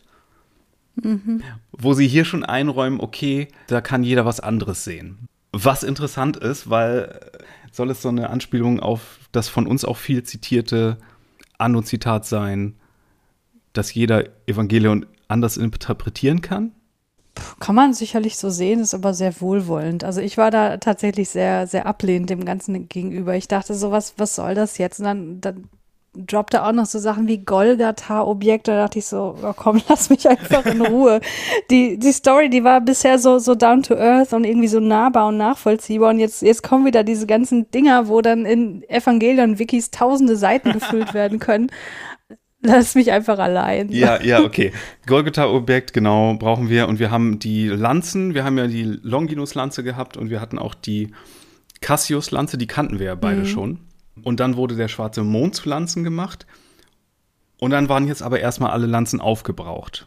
Beziehungsweise nein, die werden ja noch benutzt, die beiden, als Shinji und Gendo dann sozusagen im Showdown miteinander kämpfen. In Evangelion-Einheiten, die, und ich glaube, das ist sehr wichtig, fast identisch aussehen. Weil mhm. Eva 1 und Eva 13 kann man ja leicht ja. miteinander verwechseln. Und ich glaube, das ist sehr absichtlich. Ich hatte das auch in meinem Rebuild-Text geschrieben, als ich Teil 3 wieder mal verteidigt habe, dass da ja auch viel mit so Muggelpackungen und scheinbarer Wiedererkennbarkeit gearbeitet wird, weil Shinji soll da wieder ein Eva steuern für Gendos Pläne und macht das ja zum Teil, weil Eva 13 aussieht wie Eva 1. Auf der anderen mhm. Seite wird er abgeholt von einer Ayanami, die eine Evangelion-Einheit steuert, die nicht Eva 0 ist, aber so aussieht, obwohl es Eva 9 ist. Und Kuronami ist nicht Ayanami und all sowas. Mhm. Und es ist natürlich auch wichtig für den ganzen Vater-Sohn-Komplex. Ja, total. Also ich fand das, ich fand das wirklich großartig. Also diese ganze Kampfsequenz, aber auch, dass wir sie bekommen, weil vorher war dieser Kampf in Anführungsstrichen zwischen Gendo und Shinji ja immer so, ein, so ein rein mentaler Kampf. Ne? Also in der Serie hat er ja Gendo auch immer als Feind bezeichnet und so. Und jetzt kriegen wir endlich diesen physischen Kampf. Und da dachte ich mir, okay, wenn wir das jetzt kriegen, was soll denn dann wirklich noch kommen? Das muss das Ende von Evangelion insgesamt sein, oder? Wenn wir das wirklich so ausdrücken jetzt in Evangelion-Sprache tatsächlich, ja. dann ist das hier Peak einfach. Ne? Das ist, ja. mehr können wir nicht machen. Aber sie lösen es auch auf eine sehr interessante Weise, finde ich. Weil mhm. wir, ich meine, es wird ja nicht ausgehen, indem Shinji Gendo besiegt und damit war's und jetzt ist Happy End. Dafür kennen wir Evangelion ja. zu gut. Wir bekommen hier so einen 3D-Kampf in so einer Tokusatsu-mäßigen Umgebung, ne? So, was so nach Modell mhm. aussieht. Und dann kommt Shinji auch schon ans Ende des Sets und wir haben so einen Truman-Show-Moment. Ja. Äh, wir sehen aber auch so so Andeutungen von den Sets, die wir schon am Ende von der Serie, ne, in den letzten beiden Folgen mhm. immer gesehen haben. Und dann, was ich mit am besten finde, die Kämpfe in der Küche von Misato ja. und so. Das ist so eine gute Idee. Das ist so gut. Ich habe das geliebt, ey. Das war so gut, auch im Klassenzimmer und in Reis alter Wohnung und in der Geofront und auf dem Melonenfeld. Und das ist großartig. Das ist einfach, also wenn man es so völlig aus dem Kontext herauszieht, denkt man sich einfach nur, what? Ja. aber ich meine, auch im Kontext ergibt es nicht so hundertprozentig Sinn, aber es, ist, es sieht einfach geil aus das Anti-Universum ist so ein bisschen der Mind Palace von Shinji, in dem das jetzt ausgetragen ja. wird. Und das ist auf jeder Ebene einfach nur brillant, finde ich. Das, ja, ist, das ist super. Und auch dann am Ende natürlich so der, der Matrix-Spruch, äh, glaubst du, physische Gewalt wird hier etwas ausrichten. Ja. Ist natürlich sehr gut. Und dann kommt aber natürlich eine kontroverse Sache, die auch einige KritikerInnen dieses Films anbringen, wenn sie zumindest die Frage stellen, okay, hat Gendo so viel Empathie hier jetzt verdient? Mhm. Shinji sagt dann ja, nee, Vater, ich möchte mit dir sprechen, ich möchte mehr über dich erfahren. Dadurch gehen wir dann in Gendos Backstory, die ein ganzes eigenes Flashback-Segment bekommt, was sehr cool ist, mhm. by the mhm. way. Finde ich, sieht super aus. Strangerweise, wir haben doch so oft über die Aum-Sekte geredet, ne? Im Kontext mhm. von Evangelion. Und eine englischsprachige Kurzdoku darüber ist auf YouTube und ist in animierter Form. Und die sieht so ein bisschen so aus tatsächlich. Vom Animationsstil, okay. fand ich. Spannend. Ja, weirder Zufall. Wie hast du darauf reagiert, auf die auf den Gendo-Flashback? Ich fand das alles großartig. Also ich habe mir tatsächlich überhaupt nicht die Frage gestellt, ob wir jetzt, ob generell dieser Film zu viel Empathie mit Gendo hat, weil also ein Kampf, ein, ein, physischer Kampf, bei dem er irgendwie komplett zerstört wird und Blut überströmt und das Gehirn wirklich nicht mehr zusammengebastelt werden kann, das, das hätte doch nichts gelöst. Und das ist, glaube ich, auch nicht der Punkt, der hier vom Film gemacht werden möchte, sondern ich habe ja schon gesagt, wie, wie, wie zentral ich das ganze Thema Kommunikation finde. Und es ist doch nur konsequent, wenn Shinji ihn dann zum Reden auffordert und wenn er dann dadurch zu endlich mal der Erkenntnis kommt, dass Yui eigentlich die ganze Zeit in Shinji war und er sich um ihn hätte kümmern sollen und nicht von seinen kranken Visionen, wie er Yui wieder bekommt, indem er die Menschheit tötet, äh, dass er davon mal ablassen soll. Also ich fand das einfach. Wir hatten doch alles andere schon. Der hat schon so viel Hass abbekommen und jetzt kriegen wir mal was anderes. Das ist doch, äh, also nee, also nee, das ist keine Kritik. Ich würde auch sagen, erstmal Film Gendo ist nicht so unredeemable wie Serien Gendo. Und zum anderen, mhm. für uns ist es ja auch, weil wir das schon tausendmal angesprochen haben, ist es ja auch nichts Neues, dass Gendo und Shinji sich super ähnlich sind. Eben, und ja. in anderen Filmen, so, wenn sie dann noch, in Star Wars-Sachen, wenn sie dann jede kleinste Sache aus der Originalsache noch mit irgendwelcher Hintergrundstory versorgen. So, was war jetzt hm. der Castle Run von Solo und so, und da kommt eine ganze Story, rolle ich immer mit den Augen. Aber ich finde hier mit, den, mit dem Musikmotiv mhm. und mit dem Klavierspielen und dem Estat-Player, finde ich das hier sehr gelungen, muss ich sagen. Ja, total.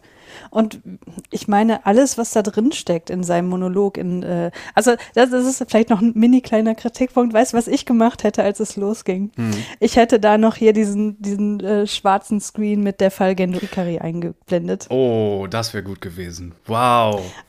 Aber naja, kriegen wir leider nicht, müssen wir uns dazu denken. Aber alles, was dann, was er dann erzählt und was, was dann verhandelt wird und so, ist ja relativ kurz. Das mhm. ist ja nicht, da steckt ja keine neue Idee drin. Das ist uns ja alles bekannt. Und wir kriegen es ja nur mal auf, auf einem äh, Silbertablett serviert. Und das fand ich schön. Ja, und auch auf eine total attraktive Art und Weise. Ja. Und weshalb es für mich auch so funktioniert hat zur Hälfte, ist, weil der Synchronsprecher hier wirklich, also wow. Mhm. Wie, er, wie er nach Yui schreit. Ne? Oh, ne? großartig. So er hat ja sonst wirklich immer ne, nur seine monotone Kommandantenstimme. Aber mhm. äh, was er hier leistet, oh mein Gott.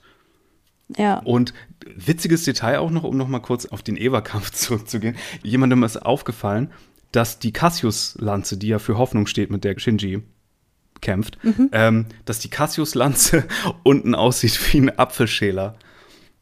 Und irgendwas mit Apfelschäler und S2-Maschine und Eva-Kern und irgendwas ist da. Ich kann es noch nicht formulieren. Nervlogo, something. I don't know. Mhm. Ja. ja. Das ist was Wahres dran, auf jeden Fall. So, aber dann irgendwie machen sie die Lanzen kaputt. Auf jeden Fall braucht Shinji noch eine neue, damit er jetzt der Chef vom Lanzentown ist. Hm. Äh, und damit er den Impact leiten kann, sozusagen. Und irgendwie kriegt Rizko das wissenschaftlich raus. Ich weiß nicht wie. Aber sie meint so, wir könnten die Wunder in so eine Lanze verwandeln. Ja. Ach so, und wir haben es noch gar nicht erwähnt. Creepy Impact Ray 3D-Kopf. die, glaube ich, in diesem Fall auch irgendwie äh, Eva Imaginary ist und äh, aber natürlich mhm. auch ein, ein Echo von End of Evangelion und Lilith Ray. Äh, Albtraum-Stuff. Oh mein Gott, aber ich finde es großartig. Was für ein absolut crazy fucking Shit-Bild. Und dafür liebe ich Midori, dass sie das genauso kommentiert im Grunde, als dann dieser Kopf erscheint. Ja, ich fand das großartig. Also ich dachte auch so, okay, aber ich konnte mich sehr, sehr schnell mit dieser Idee, mit dieser visuellen Idee anfreunden und fand es dann total geil. Ja, wir bekommen hier dann auch äh, so einen Song, ne? Anstatt von I know I've let you down, bekommen wir hier einen mhm. Song namens Voyager der ein Cover ist von einem japanischen Science-Fiction-Film namens Bye Bye Jupiter von 1984. Mhm. Interessanterweise, der auch so eine Mischung ist aus Space Battleship Yamato, aber auch 2001. Okay. Was ja hier auch sehr verwandt ist mit dem, was wir hier die ganze Zeit besprechen. Und natürlich der Titel Bye Bye Jupiter, Bye Bye All of Evangelion, liegt mhm. auf der Hand. Und dann springen wir auch noch mal kurz zu Maris Besuch bei Fujutski auf der Brücke. Frag mich nicht, wie sie da hingekommen ist. I don't know. Aber erstmal ist dieses Set ziemlich cool mit diesen gelben Farben und diesen Balken und wie sie da arrangiert sind. Ah, Anno sind ja so Kamerawinkel sehr wichtig, wie wir in der Doku auch gesehen haben. Ne? Für ihn gibt es mm. ja nichts mhm. Schlimmeres als einen schlechten Winkel. Und er findet ja auch, etwas kann unanimiert sein, wenn es ein guter Winkel ist. Und das sieht man mhm. so oft in diesem Film. So crazy die Action-Szenen und so sind, so still sind die Dialogszenen manchmal und sind einfach interessant anzusehen, weil der Winkel gut gewählt ist. Mhm. Und dann wird hier enthüllt, dass sie nicht Mari Illustrious Mikinami heißt, sondern irgendwie Maria Iskariot. Marie Iskariot. Wie, mhm. genau. Da dachte ich so, okay, wie Judas? Mein erster Gedanke war, okay, gibt Anno jetzt zu, dass er Evangelion verraten hat mit Madi? Gibt er den ganzen Madi-Hassern jetzt recht? Aber äh, ich meine, in Japan äh, ist man, glaube ich, gar nicht so anti-Madi. Ich finde aber auch, dass, dass dieser Film genug Anlass gibt, mit diesem Hass auch mal abzuschließen. Also zumindest geht es mir so. Das ist interessant. Ja, auf jeden Fall gibt es dann ja noch in Gendos Flashback so einen Reveal, den Manga-Leser schon kannten, was dann aber in der Zwischenzeit als Nicht-Kanon klassifiziert wurde, weil der Autor vom Manga hat damals, du hast ihn ja auch gelesen und wir wollten ja auch noch mal sprechen irgendwann mhm. darüber. Der hat ja so ein Extra-Kapitel gehabt. Bei dir ist das wahrscheinlich weniger lange her, aber man sieht in dem Extra-Kapitel Yui als Studentin mit Mari interagieren, nicht wahr? Richtig, genau. Die scheinen Freundin zu sein oder Kommilitonin, irgendwie ja. so. Mhm. Und dann muss ja Mari entweder auch ein Klon sein oder halt auch ein Fluch der Evas haben, was ein bisschen mhm. weird ist, aber weil sie ja sagt, dass sie im zweiten Teil zum ersten Mal an Eva gesteuert hat. Von daher ist das wahrscheinlich so eine Sache, wo man auch viel draus machen kann oder wo man noch irgendwie was entschlüsseln muss, wo ich gerade nicht drauf komme. Also ich, ich habe mich tatsächlich mit der Theorie, dass sie ein Klon ist, ganz äh, gut angefreundet, weil das würde ja erklären, warum sie dann sagt, ich steuere zum ersten Mal ein Evangelion, wenn man weiß, okay, die Erinnerungen werden nicht immer mit übertragen oder wie auch immer, das wurde ja schon etabliert. Und das würde ja auch zum Nami am Ende des Namens passen, ne? Ja, aber sie, das ist doch alles weit vor irgendeinem Eva-Projekt oder irgendeinem, weißt du? Ja, aber Mario, ich bin äh, an diesem Film völlig darüber hinaus, über irgendwelche Chronologien hier äh, in der Tiefe nachzudenken. Ich kann damit voll gut leben, dass sie ein Klon ist, von wem auch immer. Okay. ja, auf jeden Fall hat man sich nicht so dafür entschieden, dass sie jetzt einfach irgendwie, ne, die Theorie war doch Klon von Askas Mutter mhm. und so. Nope. Ich habe hier einen weirden Namen mit christlichem Hintergrund äh, und das ist es jetzt. Ja. Ähm, sie wird dann ja aber noch relativ wichtig, wenn wir mal zum Ende springen. Mhm. Ja, was passiert? Misato opfert sich mit ihrem Schiff. Sie und Shinji mhm. haben sich vorher natürlich versöhnt. In einer netten Szene, wo sie dann auch nicht ihre coolen Captain-Brille mehr aufhat, sondern die alte Misato, die alte Misato ist. ist. Sie opfert das Schiff, damit sie zu einer weiteren Lanze werden kann, weil sie mit dem Schiff irgendwie in die creepy 3D-Ray reinfliegt. Und Rizko vorher ja. noch irgendwas gemacht hat, Scotty-mäßig. Mhm. Rizko überlebt den Film. Naja, überlebt. Ich weiß nicht, inwiefern irgendjemand was überlebt hat am Ende, aber okay. das Schiff wird dann zu einer Lanze und da kann man dann überlegen, okay, ist da irgendwas von Misato noch mit drin? Ist da Misatos Liebe für Shinji in diese Lanze gebacken und deswegen funktioniert das? Oder warum ist diese Super Gaius-Lanze, die er dann bekommt, rot und blau? Was ja so die Erkennfarben von Ayanami und Asuka auch sind, wegen ihrer Haare. Hm. Äh, was hat es damals auf sich? Eine Sache, die ich absolut hasse in diesem Film. Ja. Ich hasse diese Videospielästhetik, wenn Shinji die Lanze bekommt und die schwebt so in seiner Hand. Ich hasse ja, das. Ja, ich weiß genau, was du meinst. Ja, ja, ja. Leave your fucking video games out of my Evangelion. ja, und jetzt musst du mal beschreiben, was dann als letztes passiert. Als letztes, letztes? Oder meinst du noch diese Sequenzen von Asuka, Kaoru und Rei, die wir kriegen? Ja, alles, was jetzt noch, weil das alles, was jetzt passiert, ist ja, was Shinji sich designt mit seiner Wunderlanze. Also, wenn ich das irgendwie zusammenfassen würde, was jetzt mit Asuka Kaoru und, und Rei oder Ainami noch passiert, das ist irgendwie Closure. So, also äh, Asuka spricht halt ihr Bedürfnis nach Zuneigung offen aus und, und Kensuke scheint dieses irgendwie zu stillen und dann wacht sie am Strand auf, wie in End of Evangelion. Und da muss ich wirklich sagen, dieser Winkel, ja. Also generell, ich, ich verstehe, dass die Winkel richtig gut aussehen und so. Aber warum muss man das dann so äh, aus dieser Perspektive, wo ihre Brüste halt in, im Fokus sind? Das sehen wir so oft in diesem Film, das finde ich wirklich nicht gut. Aber was halt im Gegensatz zu Enter of Evangelion schön ist, ist, dass Shinji ihr in der Szene total zugewandt ist und sie anlächelt und auch noch sagt, wie schön ist es, dich wiederzusehen. Es ist einfach so. Das ist wirklich ich. ein starkes Stück, ne? Mhm. Es fühlt sich nicht ganz so an, als würde er das Ende zurücknehmen wollen. Mhm. Aber es fühlt sich wirklich an wie so ein älterer Regisseur, der dann zurückgeht, um so eine Sache um das nochmal zu adressieren zumindest. Mhm. Dass, dass sie da wirklich zu dieser Szene, die so striking war am Ende von End of Evangelion, ne? dass sie wirklich dahin zurückgehen, ja. ihn nochmal sagen lassen, so, ich mochte dich auch. Ja. Das ist schon ein starkes Stück. Mir ist der Winkel gar nicht so sehr aufgefallen. Mir ist eher aufgefallen, dass ihr Animationsstil ganz anders ist. Sie sieht so, sie glänzt so weird. Weißt ja, du? das stimmt, ja. Sie mhm. sieht so mhm. Pin-Up-mäßig aus, ich weiß auch nicht. Mhm. Aber äh, wo du das gerade erwähnt hast, ich glaube, dass dieser Film letztlich nichts aus der Serie und End of Evangelion irgendwie zurücknimmt, sondern es, es sind halt super viele Anspielungen, die neu interpretiert werden. Aber das, da, da komme ich in meinem Fazit noch dazu. Ja. Dann kommt diese Kaoro-Sequenz, die ich wirklich, kann ich dir sagen, überhaupt nicht verstanden habe, was, was da diskutiert wird. Äh, irgendwas mit Kaji, er nennt ihn ja auch Ryo-chan, also die scheinen irgendwie eine super äh, nahe Beziehung zu haben. Aber das ist wahrscheinlich das, was du vorhin angesprochen hast, was im Trailer äh, gezeigt wurde oder angedeutet wurde, oder?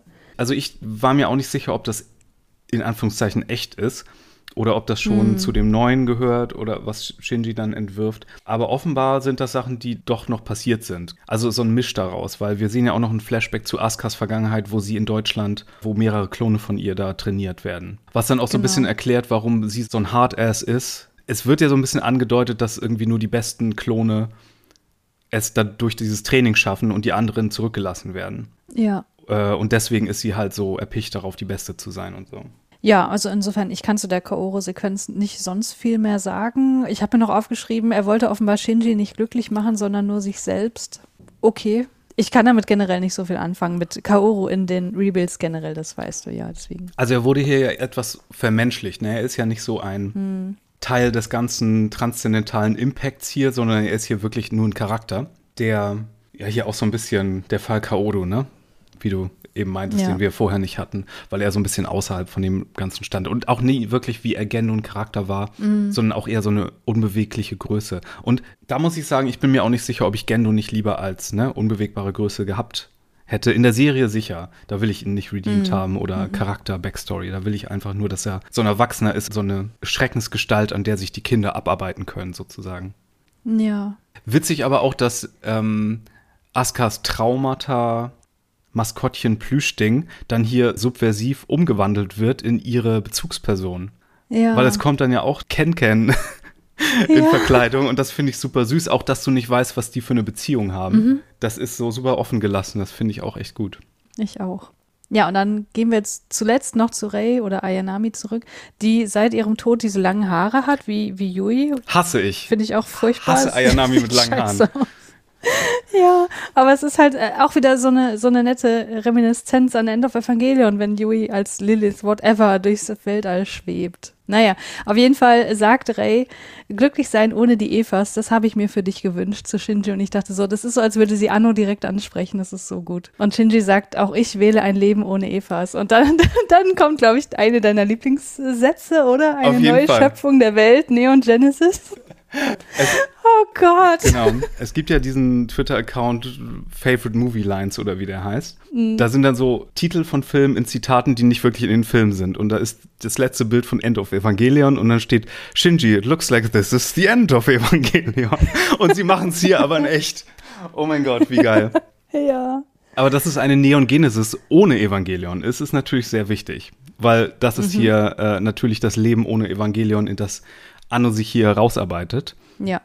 Das ist natürlich Deswegen werden ja auch alle Evangelions nacheinander zerstört. Auch die wirklich, wirklich unwichtigen das und hässlichen. Das ist so witzig, ne? Selbst diese kleinen Mini-Einheiten, so ritualmäßig werden die hier alle weg, weg, weg. Apropos Mini-Einheiten, ritualmäßig. Äh, hier, äh, es gibt auch irgendwann in diesem Film diese Szene, wo irgendein Evangelion angegriffen wird von diesen Einheit 01 Armen mit nur einem Prockknife ja, dran.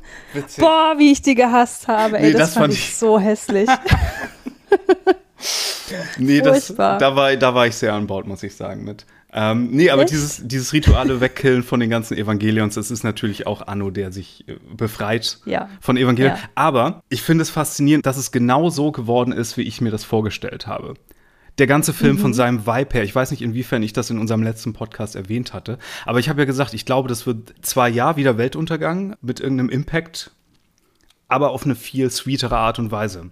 Und so Hm. frustriert, wie er ja in der Doku schien, mit dem ganzen Projekt eigentlich, hätte bei einem jüngeren Anno da wieder ein sehr, ein Film, der wieder sehr viel mehr angry ist, ne? Da wäre die Welt wie in End of Evangelion sehr, sehr viel mehr angry wieder untergegangen. Und dass es hier auf so eine sweete Abschiedweise geschieht und überhaupt nicht angry, sondern wirklich im Reinen. Das zeugt Total. irgendwie, auch wenn ich End of Evangelion immer noch lieber mag, aber das zeugt von einem reiferen, gesetzteren Mann auf jeden Fall.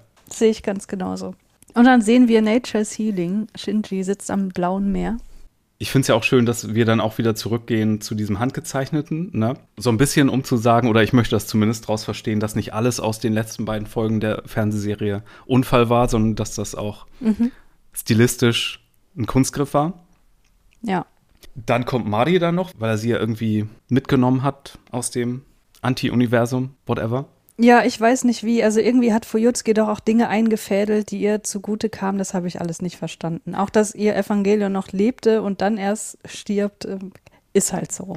Ach so, ja, ihre zusammengepatschte Frankenstein-Evangelion-Einheit mit irgendwie Armen von zwei und aber mehreren Elementen von der anderen noch drin und muss ich auch noch mal sehen. Interessantes Detail aber allerdings ist der DSS-Joker, der spielt doch in der allerletzten Szene dann noch eine sehr symbolische Rolle ähm, am Bahnhof. Und hier, das kann man ganz leicht verpassen, wenn sie aus dem Meer kommt und sie am Strand sind, hat Mari auf einmal einen DSS-Joker an, der später nicht mehr auftaucht. Okay. Ich dachte mir, okay, das wird ja wohl kein Fehler sein. Und ich interpretiere das so. Shinji ist ja Chef vom Ganzen, ne?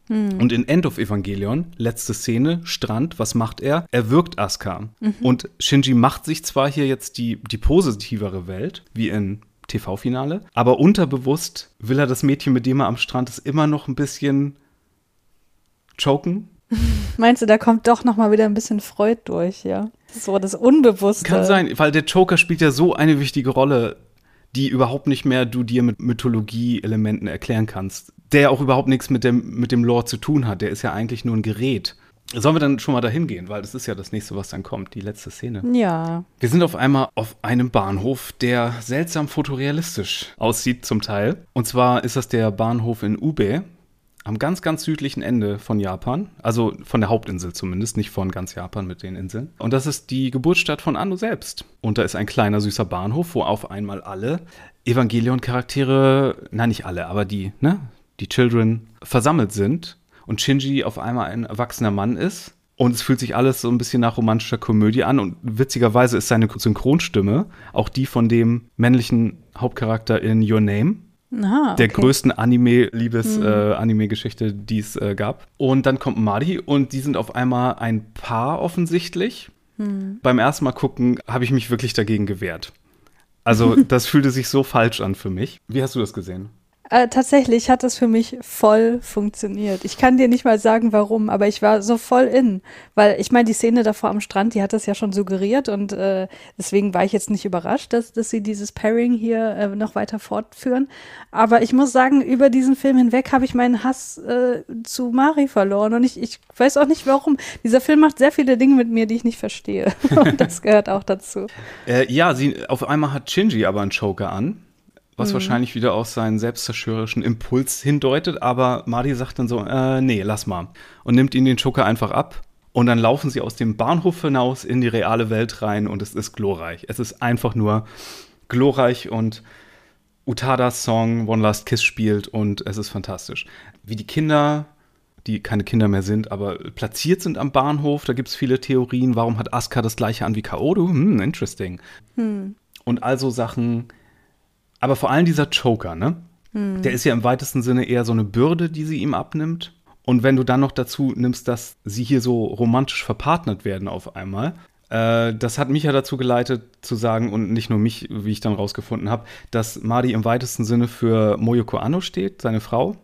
Oder zumindest nicht für sie steht, aber ihre Existenz in Rebuild of Evangelion ist vielleicht so ein bisschen durch sie zu erklären weil es so eine Figur ist, die mit sich im Reinen ist und die so ein bisschen Leichtigkeit in das Ganze auch reinbringt. Und äh, ja, wie gesagt, äh, wie verliebt Anno in seine Frau ist, das merkt man ja an jeder Ecke, wie wir schon am Anfang des Filmes festgestellt haben. Mittlerweile habe ich rausgefunden, sie mag den direkten Vergleich gar nicht so und hat gebeten, Fans das zu unterlassen, weil es natürlich auch so eine laszive Figur ist in Evangelion und dann ist das in Japan natürlich gleich so Hazukashi und das ist mir peinlich und so. Mhm. Aber ich sage auch nicht, sie ist so eins zu eins Madi, ich sage nur, dass die Leichtfüßigkeit, mit der Anno sich aus Evangelion rausschreibt im Grunde und dass, dass er Shinji mit dieser, mit dieser Figur ausgerechnet zusammenpackt, ist, glaube ich, am mhm. ehesten zu verstehen durch sein eigenes Eheglück. Ja, da gehe ich mit. Wobei der direkte Vergleich, ne, da hilft sie natürlich nicht, wenn sie in der Doku auf einmal die gleiche Brille wie Mari anhat.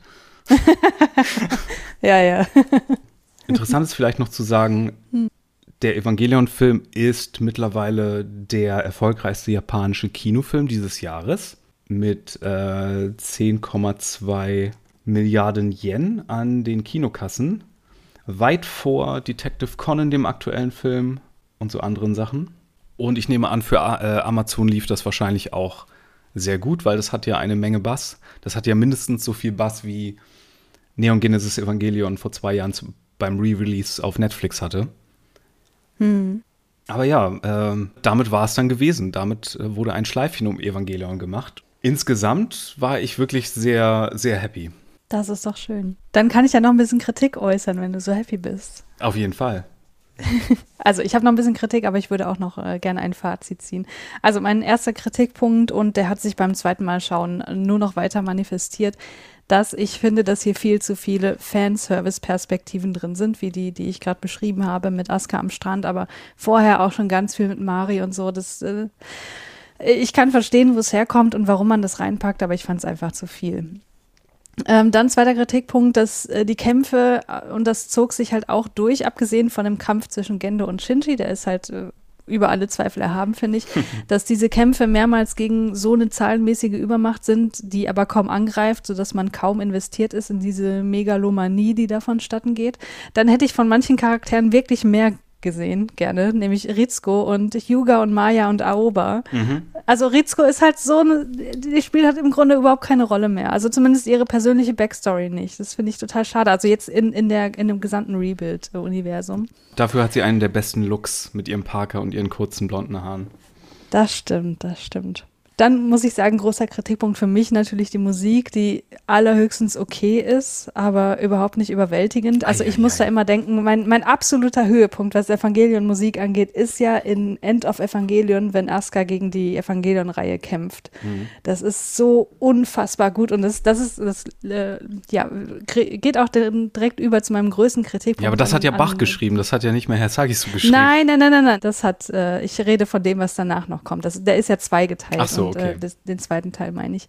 Und der größte Kritikpunkt, und das hat sicherlich auch mit der Musik zu tun, ist, dass dieser Film und auch wieder die gesamte äh, Reihe, die gesamte Rebuild-Reihe, für mich überhaupt nicht so dieses, mein Freund würde das wahrscheinlich metaphysisches Kribbeln nennen. Also das ist halt nie, dass ich da saß und dachte, oh mein Gott, ist das geil, was passiert hier gerade? Ich, ich kann meinen Blick nicht abwenden. Das war, war eher so, ja, das ist nett, okay. Aber es ist, äh, das, das fehlt mir halt. Und das, da kann ich mich nicht so ganz davon freisprechen, dass es dann doch wieder im Vergleich zur Serie und zu End of Evangelion so steril wirkt und so, so fern von mir, wo, wo es hier tatsächlich ein paar Momente gab, die das durchbrochen haben, aber trotzdem nichts im Vergleich zur Serie oder End of Evangelion.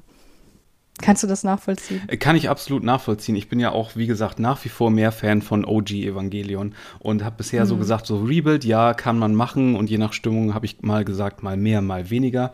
Ich bin aber sehr beeindruckt von diesem Film, weil die Sachen, die zu viel sind, auf so eine überkandidelte Weise zu viel sind, wie du eben sagtest, die Evangelion-Einheit 7 oder was das ist, ne, hier Totenkopf, wo dann auf einmal mhm. drei Milliarden Einheiten vom Himmel regnen und so. Das war auf eine Art und Weise zu viel, wo ich dachte, okay, ja, ja, danke Japan.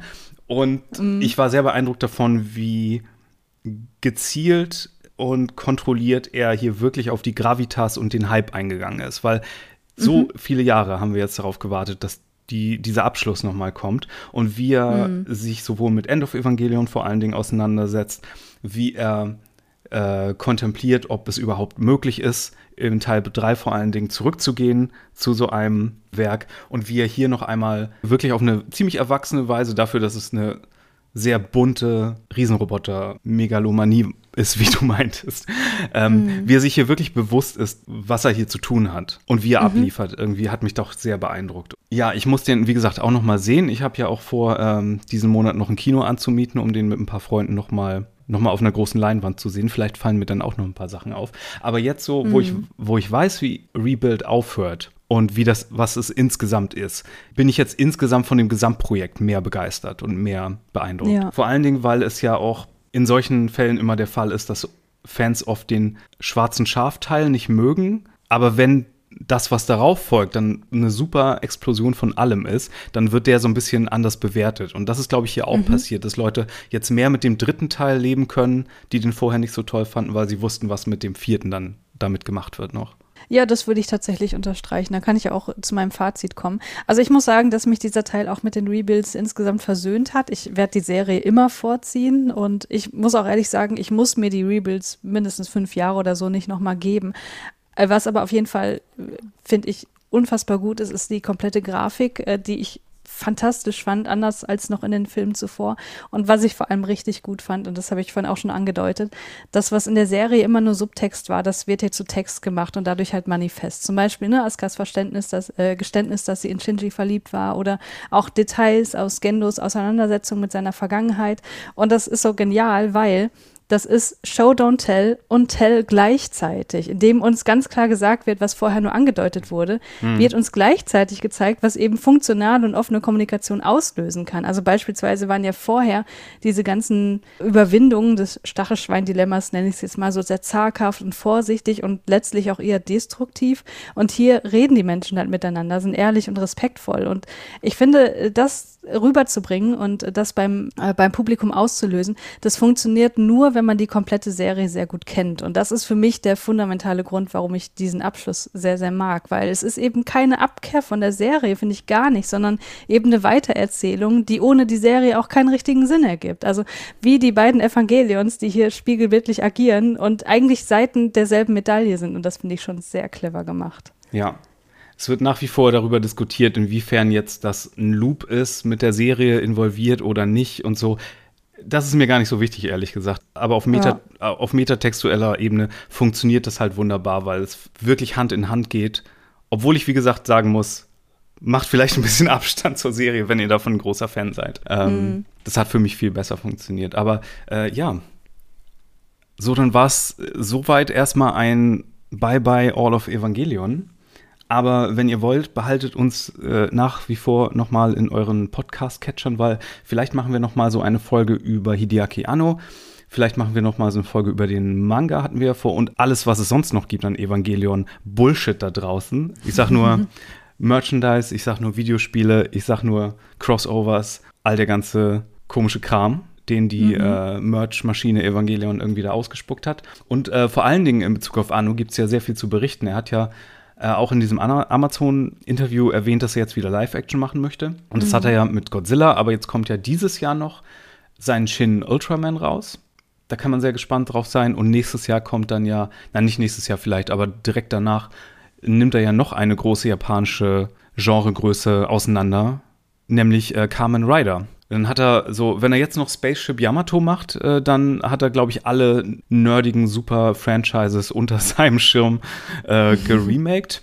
Moment, dann muss noch der Evangelion Live-Action-Film kommen. Nein, ich, nee, ich habe entschieden, ich möchte keinen kein Live-Action-Film, äh, ich möchte ein Musical. oh Gott, nee. Weil es gibt Fall. ja das großartige Death Note Musical, zu dem ich ja hm. neulich was geschrieben hatte. Und seit ich das gefunden habe, nein, ich möchte Evangelion the Musical, bitte. Hm. Don't run away. Komm, du, ich sehe es schon vor mir.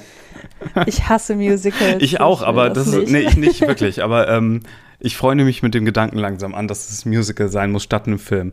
Es wäre erträglicher für mich als ein Film. Vor allen Dingen erträglicher als ein Hollywood-Film. Wir müssen alle, ja, dafür, wir ja, müssen ja. alle dafür beten, dass Cowboy Bebop auf Netflix nicht so gut läuft, weil die sind ja auch noch in Kontakt wahrscheinlich, wenn sie Netflix dahin gebracht haben. Ne? Also die Gefahr der Live-Action-Adaption ist noch nicht ganz abgewandt, Leute. Okay, wo findet man dich auf Twitter, damit wir das nicht vergessen? Auf Twitter findet man mich unter Christiane Attich in einem Wort geschrieben. Und dich? Ich bin at firewalkwithme mit zwei E. Ihr könnt uns aber auch folgen unter at track26pod oder eine E-Mail schreiben an Nee, weißt du was? Ich lasse das mal. Wir haben noch nie eine E-Mail bekommen. Alles lief immer über Twitter. ich erwähne es nicht mal mehr. Ich check's auch kaum noch. Äh, ansonsten würde ich sagen, laufen uns nicht davon. Dann hören wir uns beim nächsten Mal. Adios. Tschüss.